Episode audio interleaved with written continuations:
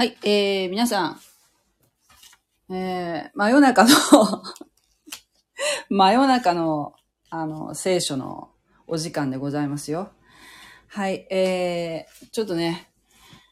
えー、収録して、まとめて、後で、ちゃんと、こうね、叱るべき時間に、えー放送すると、公開するというのがね、一番スマートなんでしょうけど、なんかこう、私ずっとライブでやってきたので、なんかこう、それやろうとすると調子が出なくて、もうね、誰も聞いてないとは思いますけどね。でも、まあ、えーこんな感じでですね、いつも通りライブで、えー聖書をですね、読むということをですね、やっていきたいと思います。はい。えー私はですね、ただいま聖書を勉強中なのでですね、え間違っていることもあるかもしれません。ですからね、あの、鵜呑みにはしないようにお願いいたしますね。えー本気で学びたいと思われた方はですね、ぜひ、あの、ハーベストタイムミニストリーズの、あの、いろいろね、あの、放送とか、えー YouTube とかでもね、ハーベストタイムで検索するといっぱい出てきますのでね、そちらの方でね、学ばれるといいんじゃないかなと思います。で、あの、ちなみにですよ、私、えーまあ、今学んでいる部分でもあるんですけれども、あの、神学、神学っていうのは、あの、神様のことを学ぶ学問なんですけど、神学のね、あの、体系でね、大きくね、二つあるそうなんですね。一つが、えー、一つがですよ、ちょっと待ってね。一つが、神、えっとね、神学的契約。神学的契約。もう一つが聖書的契約っていう、こう、えー、流れですね。契約、契約に関しては、その聖書の中に出てくる契約に関して、その神学的契約と聖書的契約っていう、こう、大きく二つに分かれるそうなんですね。で、この神学的契約っていうのは契約神学っていう、この神学の体系。で、もう一つが聖書的契約。これはディスペンセーショナリズムという神学の体系から、あの、出ている、この契約に関する読み方なんですけども。このね、どっちの読み方で読むかによって聖書って全然そのなんていうかな、解釈が違ってくるんですよ。っていうところをね、今学んでるんですけどね。これね、まあ、まあ、よっぽどね、こう聖書にね、興味がある人じゃないと、ちょっとピンとこない。私もちょっと、とっても難しい箇所なので、あれなんですけど、ちなみにですよ、私は、このね、あの、ディスペンセーショナリズムっていう神学の体系の、えー学びをしてるんですね。なので、えっ、と、私が今から読むところって今日はね、とても重要なところで、アブラハム契約のこの締結のシーンなんですけれども、があるんですけれども、こういう、あの、まあ、イスラエルっていうものの重要性ですかね。を、あの、こう、重要性をこう言ってるのが、このディスペンセーショナリズムっていう、えー聖書の読み方なんですよ。で、もう一つの、その、多分ね、多くの、多分福音的な、えー聖書、教会では、多分、神学的契約という読み方をするそうなんですね。だからね、あのーまあ、どっちも、ここ、そう、400年とか300年、300年から400年ぐらいの割と最近の、あの、にできた、こうなんていうかな、あの、聖書、聖書論、えーなんですけれども、このね、あの、だから、どっちを採用するかで、イスラエルっていうものの置かれている立場、重要性、重要視しているかどうかっていうところが、もう全然その変わってくるので、同じクリスチャン同士でも、この話してて、あれ？あれ？なんか、話が合わないなっていうのは、多分、この部分なんじゃないかな、思うんですよね。イスラエルの、に関してのところとかね。あとはその、この契約の概念とかも、この、あの、だいぶ、その、捉え方がね、聖書をどういうふうに読むかっていうの違ってくるので、ひょっとしたらそのなんか、私が言ってる、その、話とか聞いて、なんか違うなぁ、なんか違う違うと思われるクリスチャンの方もいらっしゃるかもしれませんけども、あ、でも、なんていうの、どっちが正しいかっていうのは、それはわからんけどね。わからないけど、私はですよ。私的には、やっぱイスラエルはとても今も重要な位置を占めているっていう考え方に、えー、立っているので、あのー、まあ、まあね、まあ難しいことは抜きにしてですよ。とりあえずあの聖書をですね、読んでいきたいと思うんですけれども、はい。今日は創世記の、えー、15章。の、えー、7節からなんですが、まあちょっと1節から読みましょうかね。はい。まあ、前回の、ちょっとだいぶ間が空いてますのでね。1節から読みます。はい。私は口語訳聖書で読みますね。これらのことの後、主の言葉が幻のうちにアブラムに臨んだ。アブラムよ、恐れてはならない。私はあなたの盾である。あなたの受ける報いは甚だ大きいであろう。アブラムは言った。主なる神よ。私には子がなく、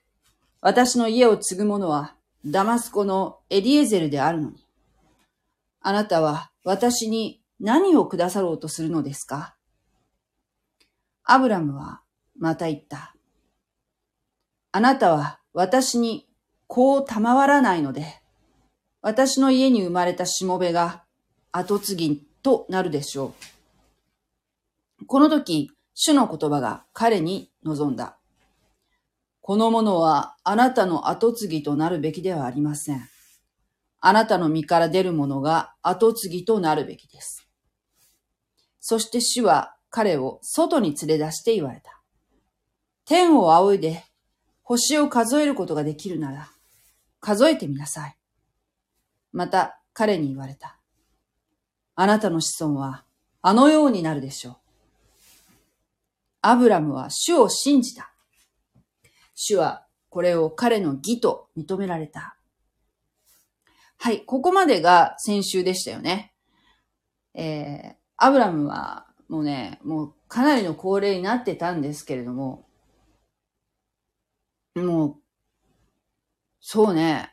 100歳近かったんじゃないかな。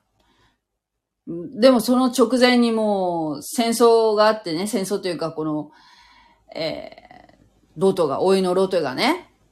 連れ去られたものだから、アブラムは戦いましたね。戦って、奪還しましたね。ロト、ロトとかね。あと、ソドムの人々ですかね。を奪い返しました。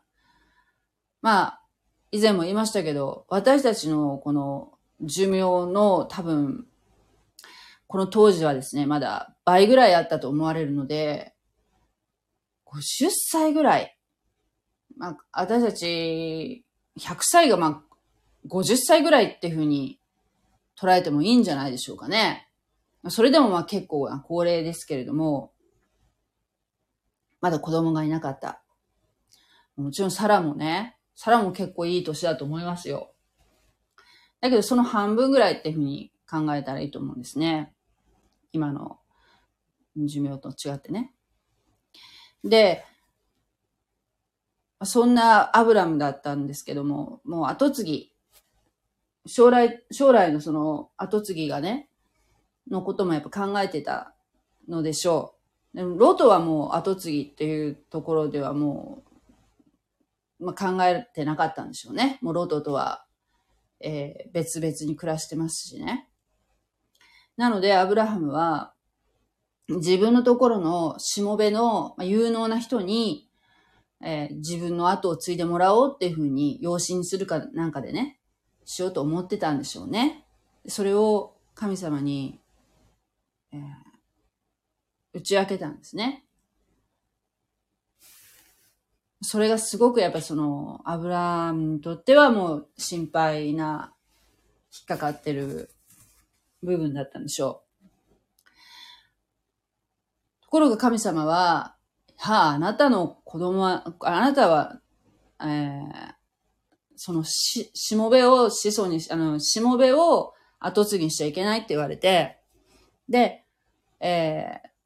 以前もね、神様はアブラムにおっしゃいましたけどね、あなたの子孫は、えー、砂のようになる。砂の、砂の数数えられないですよね。前以前そういう砂に、砂のに例えて、あなたの子孫はこんなに増えるんだよっていうふうに、えー、おっしゃってたことがありましたけれども、今度は神様は外に、天幕の外にね、まあ、アブラムは遊牧民、遊牧生活を送ってますから、天幕にテント生活してるんですね。もう、まあおそらくもう立派なテントだと思いますよ。天幕を張って。そっから連れ出してね。そして、ほら、星を見て、見てごらんって言うんですね。そしたら、その、この星の数、数ぐらい、あなたの子孫は増えるんだよっていうふうに神様は約束されたんですね。また再度この子孫の約束をされるわけですよ。そしてアブラムはその神様の言葉を信じたんですね。この子孫の約束。これを神様の子孫の約束を信じました。神様はそれを見てアブラハムを義と認められたんですね。アブラハムを、えー、なんて言うんでしょう。まあ、アブラハムが神様を信じたっていうところで、義と認められたんですけど、私たち、今の私たちも神様を信じる。神様を信じるっていうかね、その神様がおっしゃったことを信じることによって、私たちは義と認められ、救われるんですね。私たちが一人一人が何か、何かをすることによって、何か例えばいいことをすることによって、善行を積むことによって救われるんじゃないんですね。神様を、のおっしゃったことを信じること。その神様のおっしゃったことっていう内容は、これディスペンセーショナリズムだと思うんですけども、神様のおっしゃったことっていうのは、このアブラムの時代と私たち違法人が、えー、この内容を信じなさいっていう内容は違います。違います。アブラムの場合は、これは、あの、子孫の約束でしたよね。お前の子孫はこの星のようになるよ。私たち、違法人、この、えー、今現在の私たちは、何によって神様に近づくことができるかっていうと、イエス・キリストが私の罪の身代わりになって死んでくださり、墓に葬られ、3日目に蘇られました。そして今も生きておられます。というこの福音の三要素を信じることによって、私たちは救われるんですね。だから、信じる対象っていうのは神様っていうのは変わらないんだけど、今も昔もね。だけどその内容っていうのがその時代時代によって、その神様の啓示が変わってくるので、えー、そこは違うんだけど、まあ、神様を信じるっていうところにおいては共通してますよね。だから、えー、神様はこの、あなたの子孫はこの星のように広がる、増えるんだよ。今このアブラハム子供いないけどね。で、もう生まれるかどうかちょっと微妙みたいな年齢ですよね。だけど、だけど、えー、アブラハムが、この神様の言葉を信じたんですね。まだ実現する前に信じることができるっていうのは、本当に幸いなことですね。そして、えー、7節、今日からのところなんですけども、私は彼に言われた。私はこの地をあなたに与えて、これを継がせようとあなたをカルデアのウルから導き出した主です。おっしゃったんですね。彼は言った。主なる神よ。私がもう、うん、私がこれを継ぐのをどうして知ることができますか？主は彼に言われた。三歳の目牛と、三歳の目ヤギと、三歳のお羊と、山鳩と、家鳩のひなとを私のところに連れてきなさい。彼はこれらを皆連れてきて二つに裂き、裂いたものを互いに向かい合わせておいた。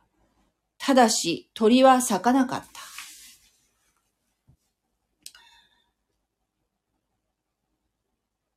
はい。これ、どういうことかっていうと、えー、まあ、この言葉でね、神様は、このアブラハムに、この子孫の約束、あるいは、この土地をね、あなたに与えるよっていうことをおっしゃってますけれども、アブラハムは、その、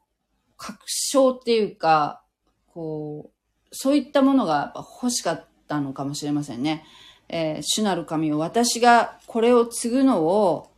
どうして知ることができますか？まあ、継ぐのは、このアブラハムが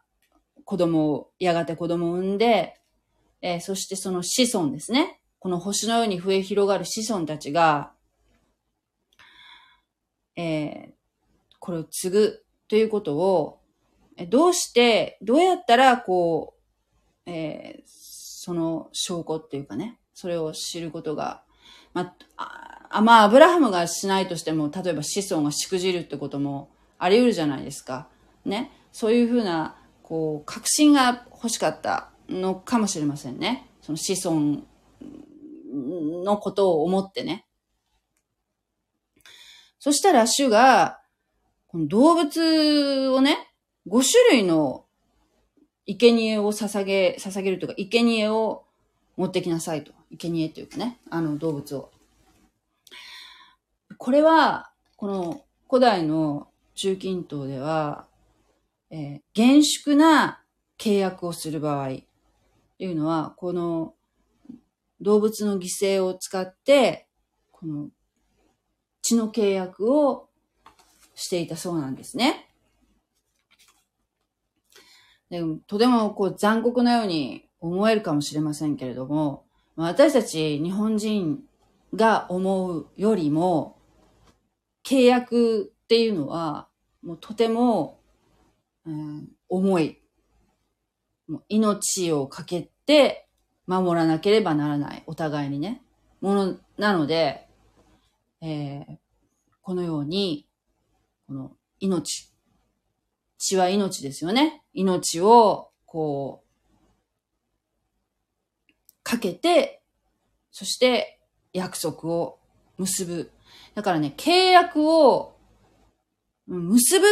ていうんではなくて、えー、ヘブライ語では、契約を切るっていうらしいんですよ。言葉的にはね。私たち契約は結ぶものじゃないですか。結ぶっていうじゃないですか。契約はこのように切るんですね。えー、で、アブラハムは、彼はこれらを皆連れてきて、この動物をね、言われた通りに。そして、二つに咲き、真っ二つに咲いて、こう、右と左にね、バシャーっと切って、咲いたものを互いに向かい合わせておいた。ただし鳥は咲かなかった。鳥は、ちょっと、ヒナとかね、えー、鳩ですからね。まあ、切り裂くにはちょっと小さかったからかもしれませんけども。あとはですよ、3歳の目牛。牛を半分に切るってもうめちゃめちゃ大変なことですよね。まずこう、屠殺して殺して、それから半分に切る作業がありますよね。そして3歳の目ヤギ、メスのヤギですね。そして3歳のお羊ですよ。もう全部屠殺して、それから屠殺っていうかな、ほふるっていう言い方しますけどね。ほふって、それを半分に切るんですね。で、それを向かい合わせに、半分になったものを向かい合わせに置いていくわけですね。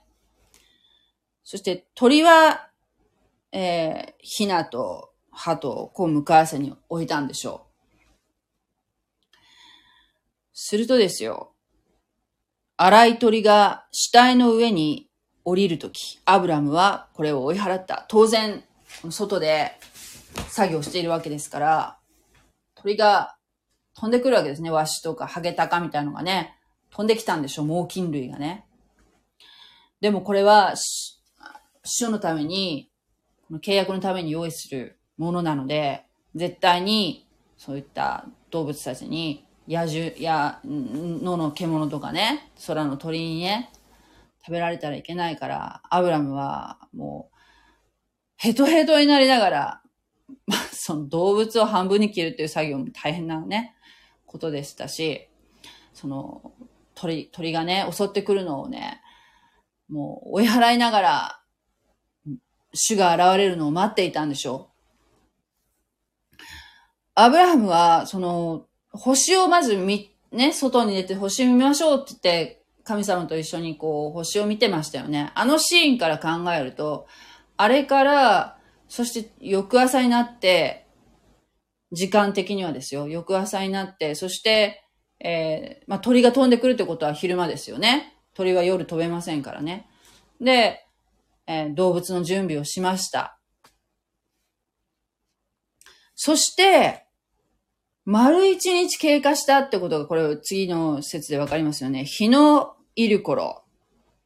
また日が暮れてきたわけですよ。アブラムが深い眠りに襲われたとき、大きな恐ろしい暗闇が彼に望んだと。で、アブラムは、こう起きて、必死でこうね、動物を追い払いながらこう待ってたわけですけれども、どういうわけか、こう日がこう暮れてきた時に、何時ぐらいなんですかね夕方6時とか7時とか、あのそういう時間帯なんですかね。アブラハムは急にガクッとこう睡魔が、睡魔が襲ってきたわけですよ。これは、うん、まあ、寝不足だったからっていうこともあるかもしれませんけど、これはもうちょっと、えー、神様がアブラムを眠らせてると考えた方がいいと思いますね。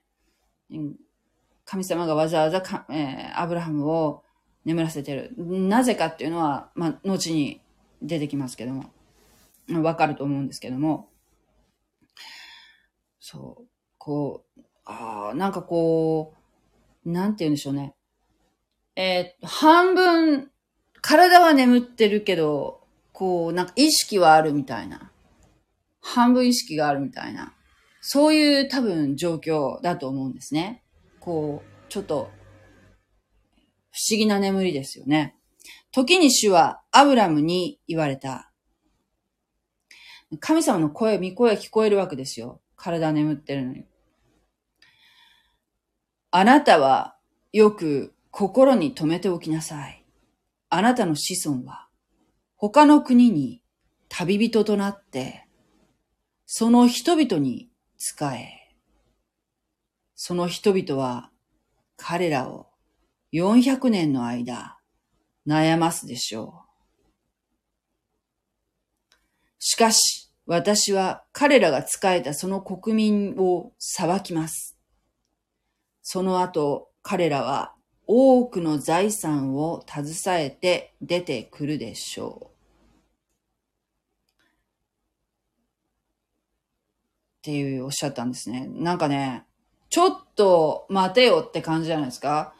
今までこう、あなたの子孫は星のように増えるよとかね、あなたはにこの土地をあげるよっていうような、割とこう、ポジティブな約束を神様はされてたんだけど、ここに来て、このアブラアブラムはこう、半分眠らされたような状況で、こう、動けないような状況になってたわけですね。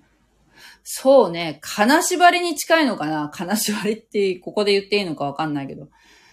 うん、動けないけど意識があるみたいなね。で、このね、子孫の未来を神様は、ちょっと予測、予測っていうかこう、教えてくれたんですね、アブラハムに。あなたの子孫は、まあ、星のように増えるけども、だけど他の国に、他の国ってどこの国ってことは言わん言ってないけどね。他の国の旅人となって、そしてその、その国の人々に使えるんだと。ちょっと一末の不安材料ですよね。で、その人々は、そのね、行った先の、旅人となって行った先の人たちに仕えて、そしてその行った先で400年間悩まされると。これは、後に、出エジプトっていう話が出てくるんですけれども、そこの、まあ、伏線っていうかね、そこの話をですね、神様もすでにアブラハムにされてるんですね。こうなるよと。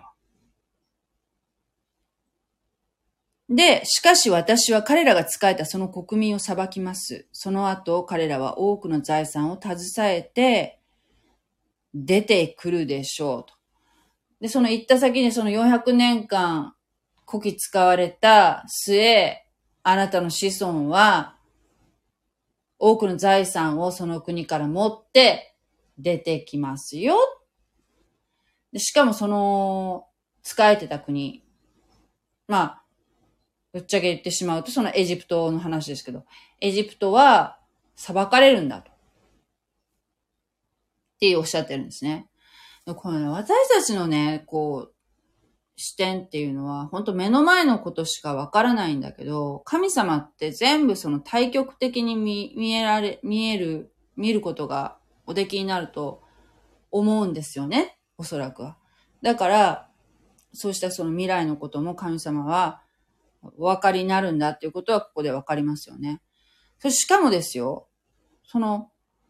えー、その国を裁く、国に、こう、なんて言うんですよ。なまあ、天罰というか、そういうものが下るっていうのもですよ。このなんか、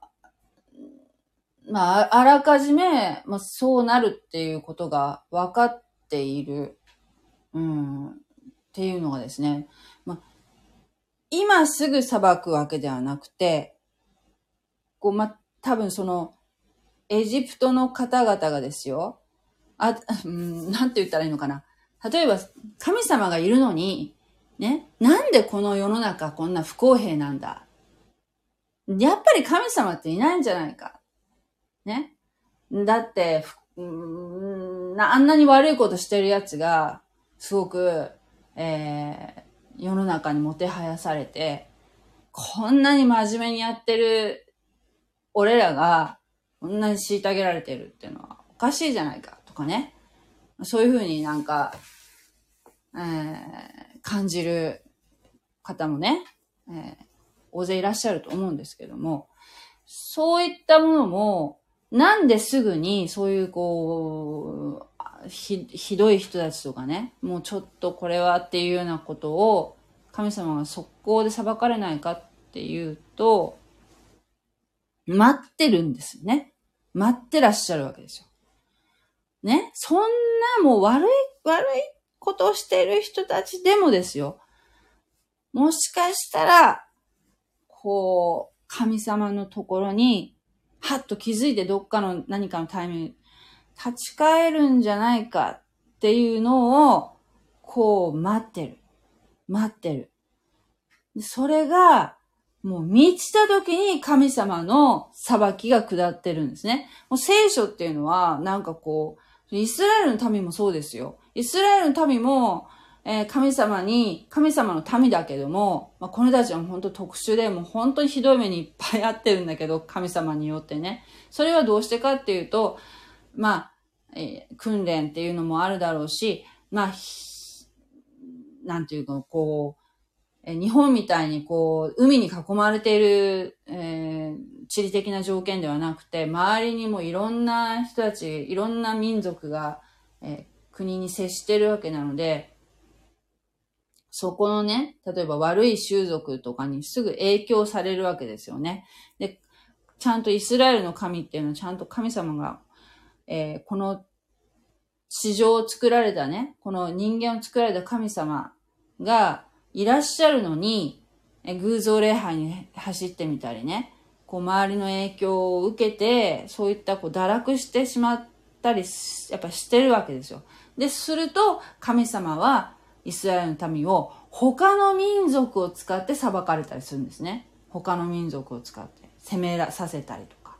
あるいはこの、この、今このおっしゃってるみたいに、えー、イスラエルの民が、え、アブラハムの子孫ですね、が、他のエジプトの国に起流して、そしてそこで奴隷として古希使われて、そしてその後その、えー、そのエジプトの罪がこう満ち満ちたっていうそのタイミングで神様がそのイスラエルの民を使ってっていうより、まあそのイスラエルの民がこう、どんどんどんどんそのえー、まあ、まあ、そのエジ、出エジプトっていう話が、まあ、あるので、それを読んでくださるという、よく一番わかると思うんだけど、それをきっかけにして、エジプトの民を裁くということをなさいました。そうやって、こう、なんていうかな、とても複雑なんだけども、えー、そのように神様はですね、すぐに裁きを下すんではなくてですよ。私たちに対して。待ってらっしゃる。神様に立ち返るのを待ってらっしゃるっていうことが、えー、これでわかるなっていうふうに思うんですね。400年、400年間、えー、悩ますでしょうっていうふうにおっしゃってますね。400年待つと。しかし私は彼らが使えたその国民を裁きます。その後彼らは多くの財産を携えて出てくるでしょう。はい。えー、実際、そういう風になりました。400年のえー、アブラハムの子孫はね。あなたは安らかに先祖のもとに行きます。そして高齢に達して葬られるでしょう。あなたは安らかに先祖のもとに行きます。どこに行くんだろうね、先祖。この時は、今の状況と実は違くて、この頃はね、あの、死んだら、人間の魂はどこに行くかっていうと、シオールっていうところに行くっていうふうにされていたそうです。シオールっていう。で、そのシオールっていうのはどこにあるかっていうとね、天、天の上じゃないよ。天国じゃないの。この頃は、まだ、地面の中、こう地球の中にあるっていうふうに言われてた。で、これね、この間こう聞いた話なんですけど、あの、クリスチャン、同じクリスチャンの方からね、聞いたんですけど、なんていうの？こう、地獄とか天国とかっていうのは、まあ、天国っていうのは天天にあるわけですけど、地獄ってどこにあるの？って言ったときに、いや、あのね、この、地球の内部にあるらしいよ。あるんだって。本当にあるんだってっていう話をね、真面目にされたわけですよ。で私こういう霊、霊とかいう、もちろんその肉体は滅びるけど、その霊になるわけでしょ？その肉体と霊ってこう、こうは、離れるわけじゃないですか。魂。あ、肉体と魂と離れるわけでしょ？そしたらその魂ってどこに行くのかなって思ったら、例えばその、うん、まあそのなんていうの、異次元っていうかね、そういう風な感じで私は想像してたんだけど、この私たちのこの足の下っていうかね、この地面の奥の奥 なんでしょうね。ま、まん、なんていうの、マントルとかなんか、なんか、なんだっけ、地球の断面図とかなんか、なんか、図鑑かなんかで見たことあるけど、その地球の断面図を、まあ、あれは、まあ想像だとは思いますけどね、実際のところほら、行けん、行った人はいいないと思うのでね。実はその地面の中にあるんだと。いう話をね、えー、されて、えー、って思ったんですけど、今はですよ、イエス様が、そのね、死を、その、死んだ魂が地面の中に行ってたんだけど、その、その、えー、なんて言うんでしょうね。アブラハムの懐って、まあ、後に言われるわけですけど、その、偽人、いい、神様を信じる人々の魂が行く場所。その、まあ、ちょっとまあ、パラダイス的なとこですよね。それをですね、地面からこの天に移されたんですね。だからね、そのイエス・キリスト以降は、死んだ魂で、その、えー、神様に義と認められた人の魂っていうのはですよ、地面の下じゃなくて、上に行くわけですね。上に行くようになったわけですね。はい。えー、ちょっと話が脱線しましたけど。まあ、この頃安らかに先祖のもとに行きますっていうのは、シオールっていうこの地面の中ですね。この頃は。そして高齢に達して葬られるでしょう。と言われました。えー、そして四代目になって彼らはここに帰ってくるでしょう。アモリ人の悪がまだ満ちないからです。このアブラハムの子孫のこの四代目になって、そして、ここに、また、この土地にね、えー、エジプトから帰ってくるんだと。アボリ人の悪がまだ満ちないからですと。えー、さっきも言いましたけども、このアモリ人っていう人々ね、もう、まあ、かなり堕落していると思われるんですけれども、すぐには裁かないで、やはり神様はこの人々の人間の悔い改めて、この神様に立ち返る。神様のことを、ところに戻ってくる。本当の誠の神様のところに戻ってくることを待ってらっしゃるんですね。待ってる。満ちてない。悪が満ち満ちて、もうこれはもうこれ以上はちょっと捨てておけんっていうところまで待ってらっしゃるわけですね。ねだから、えー、なんていうかな。聖書の中で神様はもうものすごい数をね、殺してるとかね、なんかこう、言ってる人がこの間ツイッターで見たんだよね。なんかこう 雑学とか言ってね、なんかこう、もうさもね、こう、聖書の神様は残酷でね、いっぱい殺してるとかなんか言ってるけど、なんで殺されたのかっていうところを言ってないんだよね。なんでその、まあ、もう大変なことをしてるわけですよ。もう、あの、人間っていうのはね、神様に背いてね、神様がもう本当にするよね、人間ってもう私たちほら、やっぱり日々、こう、いろんなこう、ひどいものを、あの、見聞きするじゃないですか。そういったものが、もうすぐには裁かれないけれども、え悪がもう極まって、もう神様はもうこれはもう捨てておけんっていうところまでもう満タンになったところでもう神様は鉄槌を下されているわけですよ。はい。そして、えー、まあ、日が暮れかかっていたっていう状況から、やがて、完全に暗闇になる、なるんですね。やがて日は入り、暗闇になった時に、えー、煙の立つかまど、炎の出る松明が咲いたものの間を通り過ぎた。はい。これ全然こう、なんかこう、何言ってるのかなと思うかもしれないけど、ちょっとね、想像していただきたいんですけども、アブラハムがこの動物をこう、半分に切りましたよね。あの、牛とか、ヤギとか、羊をね、とか、あと鳥を向かい合わせに置きましたね。動物をこう、真っ二つに真ん中から切って、そしてこう、向かい合わせに置いた間を、えー、通る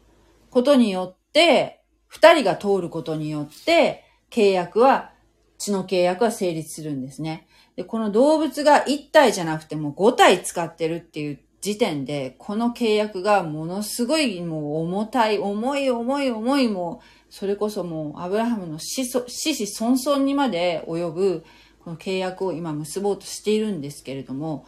なんと神様は、本来はですよ、血の契約とかだったら、例えばアブラハムがこの自分のそのマムレの人々とこの同盟関係を結んでましたよね。えー、戦争するときは、もし誰かと戦うときは、え、同盟関係を結んでいるからお互いに協力し合います。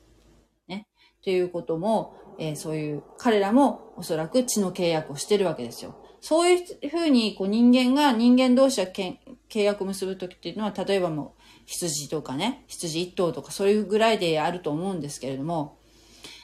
これは牛と羊とヤギと鳥と使ってるわけですからね、もう本当にたくさんの命をこう犠牲にして結ぶ契約なんですけれども、普通はですよ、あの、契約結ぶときっていうのは、契約を結ぶ同士のこの二人が、えー、通るわけですよ。一緒にこの真ん中を。ところが、ここで見たとき、アブラハムは眠らされてるわけですね。この金縛り状態みたいに多分なってると思うんですけれども、意識はあるけれども体がもう眠ってるとか動けないような状況に神様に多分させられてるんですね。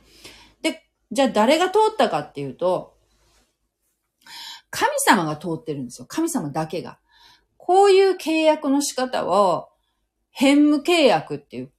ふうに言うんですね。変無契約。片方だけの契約。だから、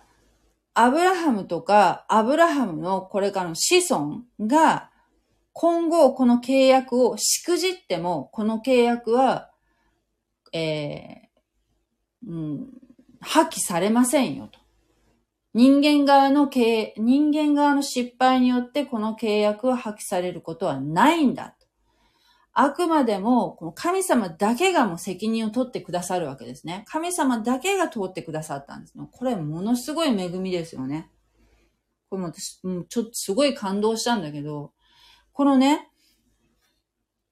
煙の立つかまど、炎の出る松明ってな、何なのかわけわかんないと思うんですけども、いまいち想像がつかないんですけども、えっ、ー、と、まあその、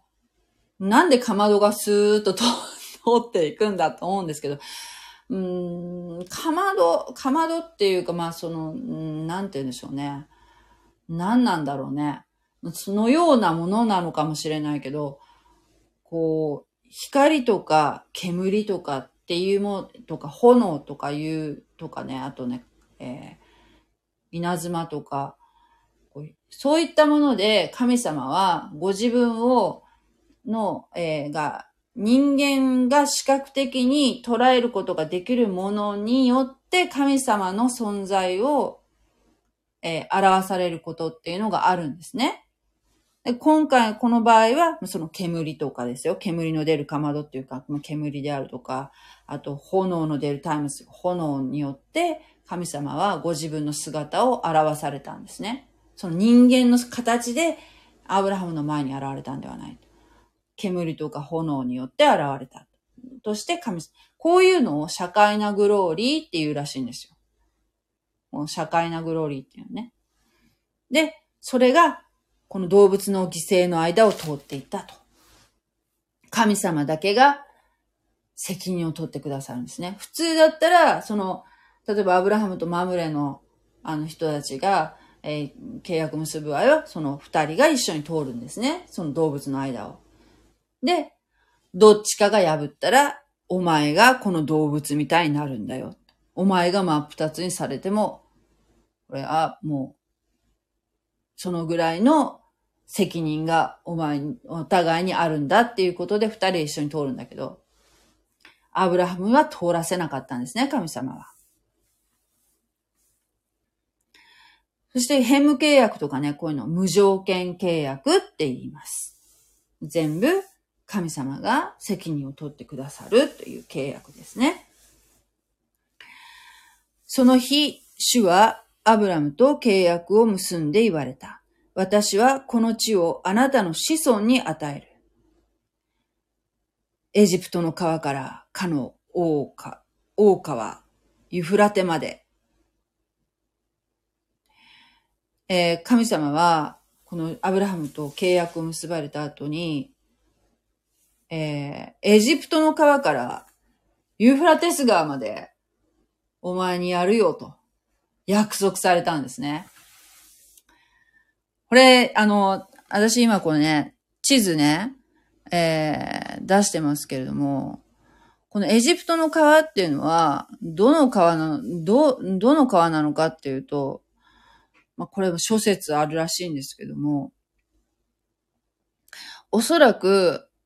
中川先生がおっしゃってたのは、あの、ゆ、えっとね、この、エジプトといえばナイル川ですよね。ナイル川の、そのデルタ地帯の部分っていうのは、この、このようにですね、ここにちょっと黄色の矢印してますけど、えー、支流に分かれてるんですね。こ地中海の方に、えー、流れ出るところの、この支流に分かれているところの、一番東端の川、これじゃないかと。で、ここからユーフラテス川まで。めちゃめちゃ広いですよね。これも全部イスラエルのもんだよと。でも、今、ほら、えーと1948年にイスラエルがまた復活して、えー建国されましたけれども、戦後ね、第二次大戦後。で、今、これ今出してる地図はね、これ古代の、あの、聖書の、旧約聖書の時代の地図なんですけれども、このね、この地中海、地中海の、この、に沿って、細長く、えー、あるわけですよね。今。イスラエルってね。で、大体ね、イスラエルのね、面積ってどのくらいあるかって言ったらね、九州、九州ぐらいあるのかな？四国って言ってたかな？四国ぐらい？四国ぐらいの面積なんだそうです。イスラエルっていうのはね。こうペタッとこう海沿いにこう細長くありますよね。で、じゃあその長い歴史の中で、イスラエルの民族がね、ユダヤ人が、じゃあそのユーフラテス川から、えーエジプトのそのナイル川の一番端っこのね、東、東側のその支流のところから、全、その土地をね、所有した、こんなに広大な土地をね、所有した歴史があるかっていうと、一度もありません。一度もない。ということはですよ。でも神様ってね、絶対に約束を守る方なので、この、えー、約束が成就するときっていうのは、いつなのかっていうと、えー成就するはずなんですよ。でしかも、このね、キリスト教っていうのは、まあこのアブラムっていうのはまあキリスト教とかで、まだそんなもの始まってない時だけどね。復活の信仰があるんですね。必ず復活すると。で、アブラハムも復活する。だから、このアブラハムが復活した、このね、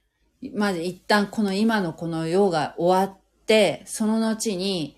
えー私たちは、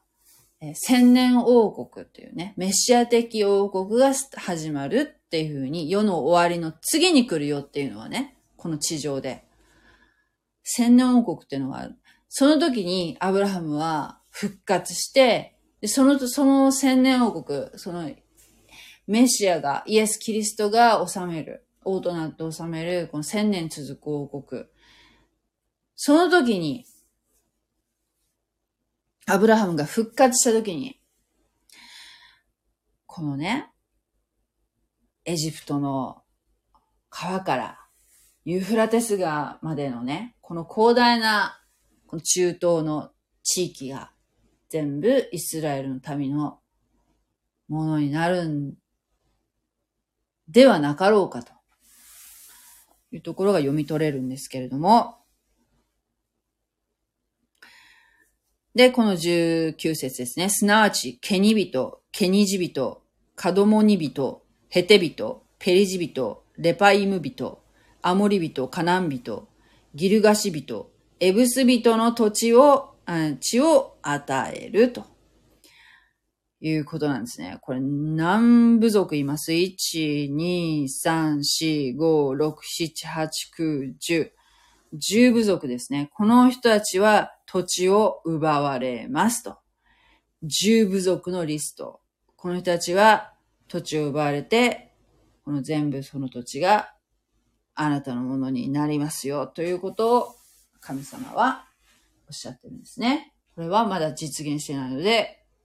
この後の世で実現するだろうと言われている土地の約束ですね。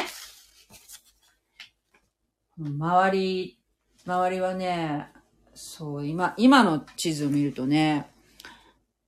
えー、まあ、エジプトのこの東側でしょ？あと、ヨルダン、シリア、イラク、サウジアラビア、とかね、ありますよね。ク、クエートも入るのかな？すごいですよね。まあ、どのくらいの どのくらいのものになるのかちょっとわかんないんですけども、まあ、広いですよね。それがね、まあ、アブラハムは信じたんですね。ということです。はい。ちょっとね、えー、まあ、